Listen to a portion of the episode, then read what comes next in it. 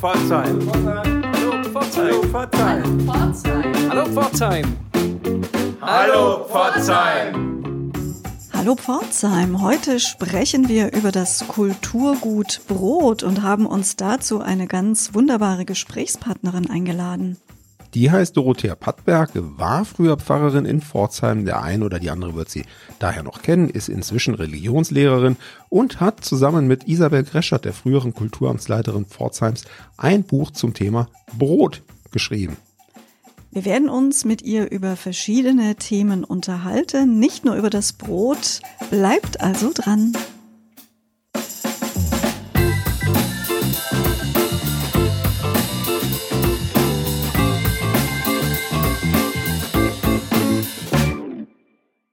Heute sprechen wir hier mit Dorothea Pattberg über viele verschiedene Themen. Das Thema Brot wird eine Rolle spielen. Wir werden den Bogen schlagen zum Online-Unterricht in Schulen und sicher wird das ein oder andere Thema auch noch eine Rolle spielen. Stichwort Brot zunächst mal, Frau Pattberg. Haben Sie heute Brot gefrühstückt? Oh, da muss ich sagen, nein, aber erstmal guten Morgen. Ich freue mich, Sie beide hier zu sehen und äh, es ist äh, so, dass ich morgens eher äh, ein Omelett aus zwei Eiern esse und äh, eine Tasse Tee dazu trinke. Aber ähm, ich mag natürlich auch einige Brotsorten sehr gerne, zumal wir ja in der Stadt Pforzheim auch gute Bäcker haben. Aber dazu kommen wir vielleicht später.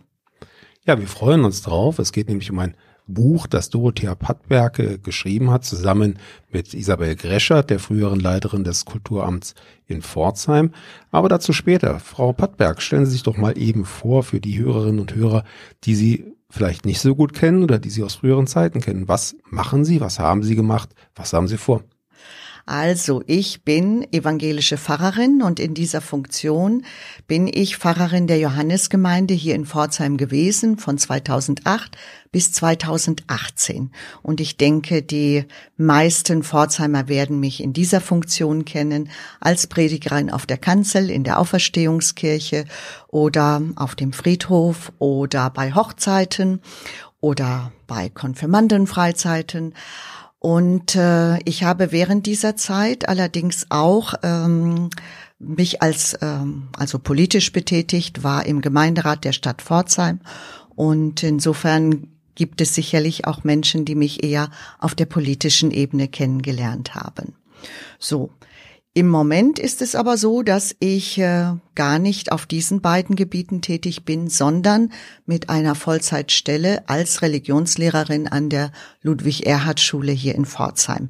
Und das ist eine sehr spannende Sache, denn da haben wir ja Jugendliche und junge Erwachsene, die aus den verschiedensten Religionen zusammenkommen und sich bei mir im Religionsunterricht dann ja zusammenfinden und es wirklich hochspannende Diskussionen gibt, weil viele von den anderen Religionen wenig wissen und da die Möglichkeit haben, voneinander mehr zu erfahren. Vielleicht erstmal so viel zu mir. Mhm. Vielen Dank. Jetzt würde uns natürlich als nächstes interessieren, welche Affinität Sie selbst zum Thema Brot haben. Was hat Sie denn qualifiziert, an diesem Buch mitzuarbeiten? Vielleicht mögen Sie das Buch selber mal kurz vorstellen. Ja, also die Affinität zum Thema Brot ist, mm, wie soll ich sagen, für mich ist Brot natürlich ein Symbol, ein Symbolwort für das, was wir zum Leben brauchen. Und äh, je, also fragen Sie eine Pfarrerin nach Brot, dann wird sie als erstes die Bitte im Vater unser nennen. Unser tägliches Brot gib uns heute. Und äh, das Buch ist ja nicht nur übers Brot, sondern eben auch über Kunst.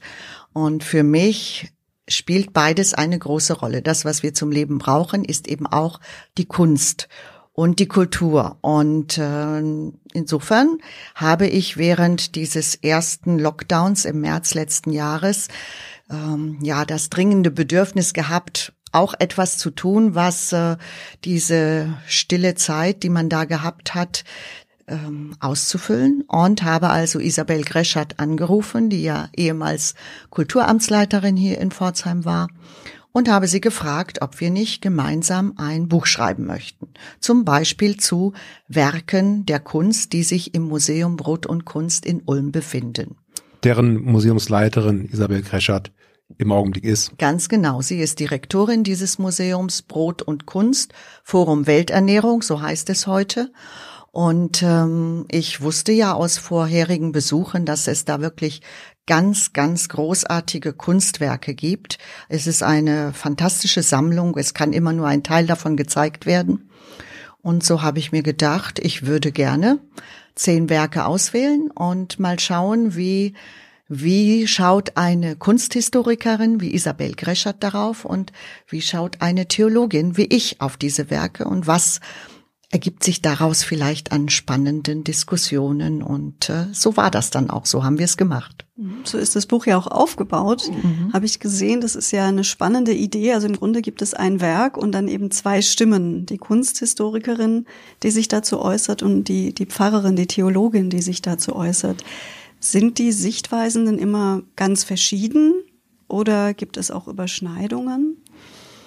Naja, es gibt an manchen Punkten schon Überschneidungen, weil Isabel Greschert ja auch Theologie studiert hat und sie natürlich äh, durchaus ein Gespür dafür hat für diese symbolische Dimension, die sich in den Kunstwerken ausdrückt. Und manches haben wir auch schon gemeinsam äh, entdeckt.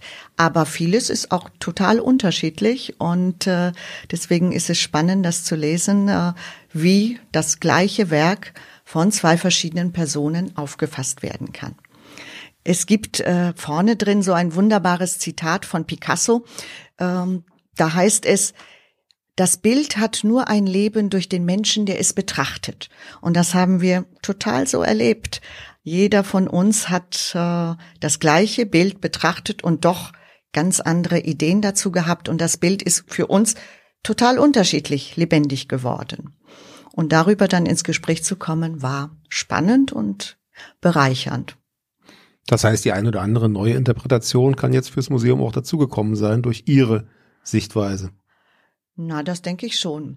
Wobei meine Texte ja ein Stück weit so sind, ähm, dass äh, ja, dass es ein bisschen wie Andachten sind. Also es ist nicht so, dass äh, ich dieses Bild beschreibe, sondern auch dazu schreibe, wie, ja, ich weiß es nicht. Es ist sehr schwer, jetzt äh, in Worte zu fassen, was man in der Stille, mh, mm, ja, in so einem kreativen Akt dann geschrieben hat. Eines der Werke, das da beschrieben ist, ist ja von einem Pforzheimer Künstler, von Harald Kröner. Mhm. Können Sie uns vielleicht dazu noch etwas sagen? Wenn Sie sagen, Sie waren ja auch an der Auswahl beteiligt oder haben die Auswahl vorgenommen, wieso haben Sie dieses Werk ausgewählt?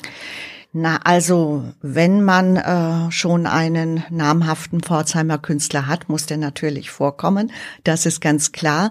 Und Harald Kröner hat auch ein äh, sehr besonderes Werk äh, für das mm, Museum in Ulm gemacht, nämlich eine Lichtinstallation. Und äh, es sind sozusagen Leuchtbuchstaben, die nichts anderes sagen als leuchtendes Brot. Und da sind ja zwei Begriffe, die so viel in sich tragen an Bedeutungshorizont. Also das Brot, zwar als alltägliche Nahrung und Speise, aber gleichzeitig im Religiösen mit einer ja so hohen ähm, ja Interpretationsmöglichkeit, Symbolkraft und das Leuchten als Wort an sich, äh, das ist ja auch sehr sehr ansprechend. insofern hat es mich fasziniert, dazu etwas zu schreiben und ähm, Isabel Greschert hat natürlich von ihrer profunden kunsthistorischen Kenntnis her dann noch andere Aspekte dazu beigetragen, wie dass ja dieses mit dem Leuchten also auch ähm, Anklang ist an Joseph Beuys, der ähm, eben auch etwas in dieser Richtung gearbeitet hat. Also insofern hat es uns Freude gemacht, Harald Kröner mit diesem besonderen äh, Werk auch mit aufzunehmen und uns dazu Gedanken zu machen. Ihre Mitarbeit an dem Buch hat die dafür gesorgt, dass Sie selber Ihr Brot, Ihr täglich Brot jetzt mit anderen Augen sehen? Da müsste ich jetzt mal nachfragen, Herr Seibel, was Sie genau damit meinen. Naja, Sie haben sich, Sie haben sich ja sehr intensiv damit auseinandergesetzt und haben es aus verschiedenen Blickwinkeln auch äh, betrachtet, haben eine künstlerische Ernährung versucht, dann sind Sie wiederum Pfarrerin und Sie haben es ja eben selbst gesagt, dass auch da äh, Brot im Zusammenhang mit, mit der Religion, mit dem Glauben, mit dem Christentum eine Rolle spielt und auch äh, inhaltlich aufgeladen ist. Aber wenn Sie Ihre Scheibe Brot morgens, mittags oder abends, morgens haben wir gelernt, eher nicht, auf dem Teller haben. Ähm, hat das, hat das irgendeine Auswirkung gehabt, dass Sie da mit Ihrem Brot äh, anders umgehen, das Brot anders sehen? Also ist eine sehr spezielle Frage, würde ich mal sagen. Ähm, ich überlege gerade, ob ich tatsächlich das Brot anders sehe und vielleicht ja, weil ähm, es einem noch einmal viel stärker ins Bewusstsein kommt, dass die Nahrung, dass das Essen äh, diese ja diesen religiösen Hintergrund hat. Für uns als Christen ist es ja so, dass ähm, ja für uns ja die Dankbarkeit für das Essen üblicherweise früher sehr häufig dadurch ausgedrückt wurde, dass wir ein Tischgebet gesprochen haben. Ähm, das ist ja heute in vielen Familien verschwunden. Aber diese Dankbarkeit dafür, dass das, was wir zu essen haben, nicht selbstverständlich ist, das ist ja eine sehr religiöse Weltauffassung, dass man wahrnimmt, was wir haben, ist auch, ist auch ein Geschenk oder hat seinen Hintergrund darin, dass es einen Schöpfer gibt, der das Leben geschaffen hat, der das Brot oder die Ähren auf den Feldern wachsen lässt und wir Menschen sind die, die es dann bearbeiten und dafür sorgen, dass es hoffentlich auf der Welt gerecht verteilt wird. Es gibt in diesem Buch ein, ähm, ein Kunstwerk einer ähm, amerikanischen Künstlerin, die äh, Brot sozusagen gesät hat. Sie hat ein Weizenfeld angelegt, ähm, sozusagen im Angesicht der großen äh, Türme, die damals noch gestanden haben in New York, in der Nähe vom World Trade Center und bei der ganzen Finanzwelt. Und sie hat dann dieses Weizenfeld, was da gewachsen ist, abgeerntet und hat die Körner sozusagen auf die ganze Welt verstreut. Sie hat es also äh, weitergegeben in Ausstellungen und äh, in Projekte, die sich in ähnlicher Weise angelehnt haben, äh, weltweit und hat damit etwas äh, gemacht, was äh, ja ein Stückchen so ist, wie äh, wir es in der Bibel von Jesus kennen, der eben auch aus ganz wenig ganz viel gemacht hat, sehr viele Menschen satt gemacht hat mit Brot, mit zwei Broten und äh, er hat äh, ja im Grunde genommen die Menschen gesättigt, nicht nur mit dieser rein äh, materiellen Speise, dem Brot, sondern erst recht mit der geistlichen Speise. Spirituell hat er sie satt gemacht und insofern ähm, hängt das immer zusammen und äh, ist für mich als Pfarrerin immer mal wieder im Bewusstsein. Nicht immer, nicht jeden Tag, aber es kann schon einmal auftauchen, wenn ich tatsächlich ein schönes, frisches, duftendes Brot in der Hand habe. Ein schönes, duftendes Stück Brot, haben Sie gerade eben gesagt, Frau Pattberg. Wie sieht denn ein schönes, duftendes Stück Brot bei Ihnen aus, wenn Sie ganz persönlich einkaufen gehen?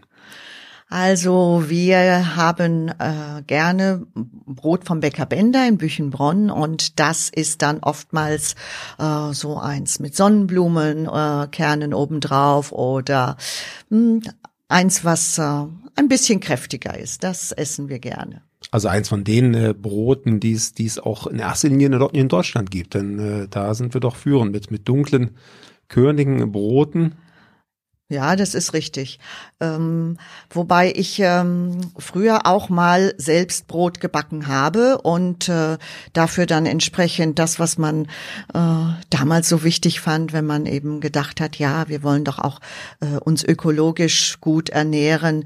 Ähm, da haben wir Körner selber gemahlen und dann ganz frisch gemahlenes Mehl verwendet, um Brot zu Backen, das äh, war dann meistens in meinem Backofen etwas dunkel geraten und irgendwann habe ich das Brotbacken auch wieder aufgegeben. Aber an sich ist das ja eine wunderbare Sache, wenn man sich sein Brot auch selber backen kann. Trotzdem, es war eher das zweitbeste Brot. Die Bäcker haben das schon besser drauf, muss ich sagen. Wir haben ja zum Glück im Pforzheim noch eine ganze Menge handwerkliche Bäcker. Sie haben eben schon Ihren persönlichen Bäcker genannt. Es gibt noch äh, eine ganze Menge weitere handwerkliche Betriebe in Pforzheim.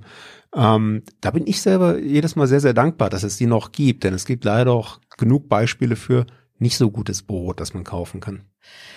Ja, und ich äh, habe ja mal eine Zeit lang im Ausland gelebt, in äh, Spanien, und äh, da habe ich es immer wieder gehört, wie ähm, ja, wie neidvoll man darauf blickt, dass wir in Deutschland so gutes Brot haben. Und insofern ist das eine schöne Tradition und äh, das Bäckerhandwerk muss man hochhalten und unterstützen, dass das eben auch weiterhin seine Position behalten kann. Um den Bogen zurückzuschlagen zu Ihrem Buch, wo genau kann man das denn erwerben, kaufen? Sie können das äh, in jeder Buchhandlung bekommen. Sie können es online bestellen. Sie können es bei Jeff Klotz im Verlag direkt bestellen. Er hat es ja verlegt und ähm, also wie jedes andere Buch zu erreichen und äh, ich freue mich, wenn Leute es versuchen, da mal reinzuschauen, denn äh, ich finde, es ist schon sehr, sehr schön geworden und bin auch Isabel Greschert dafür dankbar, dass sie also da die Kunstwerke, die das Museum Brot und Kunst in Ulm zur Verfügung hat, eben dafür dann bereitgestellt hat. Das ist auch eine schöne Kooperation. Also obwohl sie Pforzheim verlassen hat, dass da trotzdem solche Zusammenarbeit noch möglich ist, das ist ja auch eine schöne Gelegenheit für Sie gewesen, Sie wiederzusehen und mit ihr zusammenzuarbeiten. Ja, naja, das Zusammenarbeiten war ja dann die meiste Zeit leider digital. Mhm. Ein einziges Mal haben wir uns dann getroffen, um dann die Texte nochmal miteinander abzustimmen. Das war dann allerdings schon im Juni letzten Jahres, wo man sich dann tatsächlich nochmal wieder begegnen konnte. Ja, digital und online ist auch das Stichwort äh, im Hinblick auf Ihren auf Ihre berufliche Tätigkeit. Sie unterrichten also jetzt hauptsächlich online, haben Sie vorhin erwähnt? Ja, das ist tatsächlich etwas äh, sehr äh, Spannendes ist eine große Veränderung, wenn man eben Vollzeit in der Schule unterrichtet, dass man den Unterricht nicht mehr in den Klassenräumen machen kann, sondern nur noch zu Hause vor seinem Computer sitzt und Online-Unterricht macht, eine Stunde nach der anderen. Äh, ja, das ist eine große Umstellung, aber es funktioniert. Und ich habe auch das Gefühl, dass die Schüler, die sich dann eben natürlich von zu Hause aus auf ihren Laptops oder viele eben auch nur auf ihren Handys da einwählen, dass die auch sehr dankbar dafür sind, dass es diese Möglichkeit überhaupt gibt.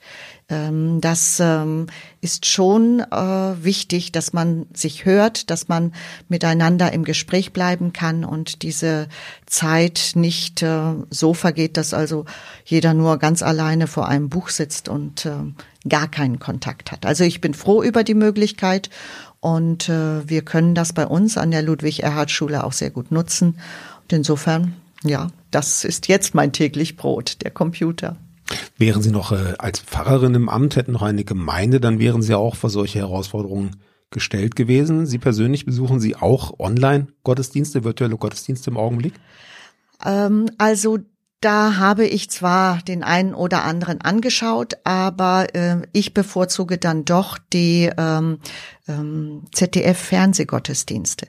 Denn das ist wirklich ähm, sehr professionell gemacht und ähm, insofern mm, habe ich jetzt eher weniger äh, Online-Gottesdienste jetzt hier direkt mit unseren Gemeinden hier in Pforzheim angeschaut, sondern mehr dann das im Fernsehen angeschaut. Aber es ist schon so, äh, die Gemeinden haben sich da ganz äh, rege bewegt und haben Neuland betreten und haben eben Online-Gottesdienste gemacht oder Aufnahmen gemacht, die sie dann in YouTube zur Verfügung stellen, ähm, muss man sagen, alle Achtung, da ist äh, dafür, dass das aus dem Stand geschehen ist, schon einiges auf die Beine gestellt worden. Stichwort Online-Unterricht nochmal. Sie haben uns hier im Vorgespräch berichtet, das war mir neu, dass Sie nicht nur Kinder evangelischer Konfession unterrichten, sondern das ein bisschen breiter aufgestellt ist in Ihrer Schule. Ja, es ist äh, in den Berufsschulen hier in Baden-Württemberg ganz allgemein so, dass äh, der Unterricht ähm, im Klassenverband stattfindet und das bedeutet, dass alle Religionen da vertreten sind. Und ich habe bei mir, bei meinen etwa 450 Schülern, die ich pro Woche sehe, im Moment natürlich nur online sehe, ähm, sowohl ähm, evangelische als auch katholische, Methodisten, orthodoxe und Muslime und zwar dann auch noch Aleviten und Jesiden und Ahmadiyya-Angehörige. Also es ist sehr, sehr breit gestreut. Es sind auch Hindus drunter und ähm, das macht den Unterricht sehr spannend, weil wir natürlich bestimmte Themen dann immer aus den unterschiedlichsten Blickwinkeln anschauen können. Also Beispiel das Thema Tod oder Bestattungsrituale. Wie wird das bei uns Christen gemacht? Wie wird es zum Beispiel bei den Dok Orthodoxen in Russland gemacht. Wie geschieht es bei den Muslimen? Was gehört da alles dazu? Und die Schülerinnen und Schüler lernen voneinander Dinge, äh, die sie so vorher noch nie gehört haben und die dadurch, dass es eben im persönlichen Gespräch geschieht, natürlich äh, viel überzeugender sind und äh, ganz anderen Interessenshintergrund äh, haben. Ja, Frau Pattberg, ganz herzlichen Dank für das schöne Gespräch über Ihr Buch Brot und Kunst, wovon wir leben, erschienen im Jeff S. Klotz Verlagshaus. Sie haben es schon erwähnt. Ähm, wir würden uns freuen, wenn wir Sie vielleicht mal wieder hier begrüßen dürften mit einem neuen Buch. Vielleicht haben Sie ja da Gefallen dran gefunden, aber ich nehme an, Ihre Arbeit als Lehrerin wird Sie im Augenblick auch genug fordern. Also es ist tatsächlich so, ich äh, habe im Moment äh, meinen Fokus ganz stark darauf, dann äh, in der Schule mit dieser Herausforderung gut umgehen zu können und habe noch nichts geplant, aber das kann ja vielleicht in ein, zwei Jahren noch wieder ganz anders sehen. Und da für sie das ja mit dem Brot so eine, ja, so ein Stichwort war, würde ich gerne noch etwas erwähnen, was ja auch mit den verschiedenen Religionen, mit denen ich im Unterricht zu tun habe, äh, im Einklang steht. In äh, dem Buch kommt, und das ist ja auch vorne dran als ähm, sozusagen als Cover das äh, Bild von Marc Chagall vor, die Sabbatruhe. Und da sieht man zwei wunderbare goldgelbe Brote auf dem Tisch und eine Flasche roten Wein. Und äh, dieses Brot äh, ist ja im Judentum sehr, sehr wichtig. Es spielt eine große Rolle für den Sabbat.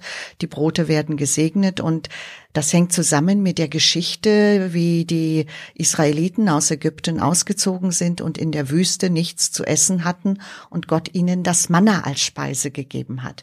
Und an dieses Manna in der Wüste erinnern eben diese zwei goldenen Brote, die hier auf dem Tisch von Marc Chagall gemalt worden sind. Und natürlich gehört der Wein dazu zum Sabbat als Fest, weil der Wein ist von Gott geschenkt als etwas, was uns die Lebensfreude erhalten soll. Und ähm, dieses Bild habe ich sehr, sehr gerne mit Isabel Greschert besprochen und äh, ist für mich so ein Ausdruck dafür, dass eben äh, ja Religion uns im Leben auch eine ganz wichtige Nahrung und Speise ist und dass wir sie auf jeden Fall nicht entbehren können. Und im Judentum wird das in ganz besonderer Weise gefeiert mit diesen Sabbatbroten und dem Wein. Und wir als Christen haben das in ganz besonderer Weise in der Feier des heiligen Abendmahls, wo auch Brot und Wein zum Tragen kommen. Also so viel, es hat mich gefreut, bei Ihnen zu sein und wer weiß, bis zu einem anderen Mal. Herzlichen Dank.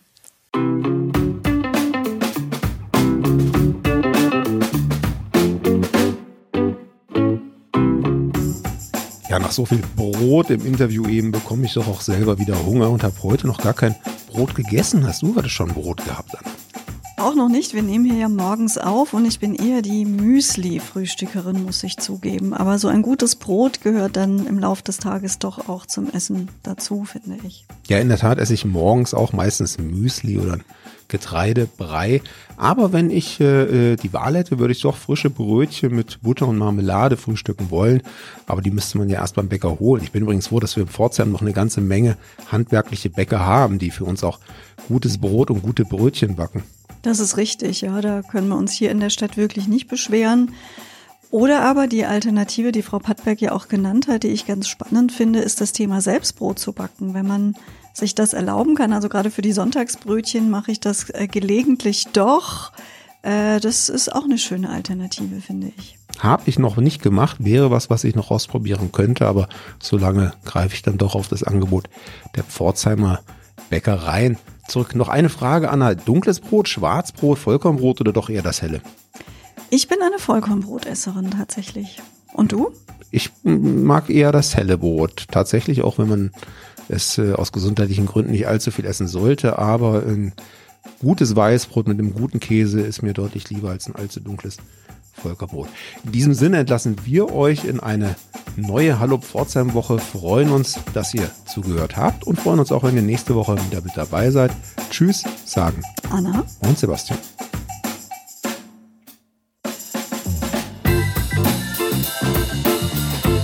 Auf drei. Eins, zwei. Hallo Pforzheim. Das war noch durcheinander.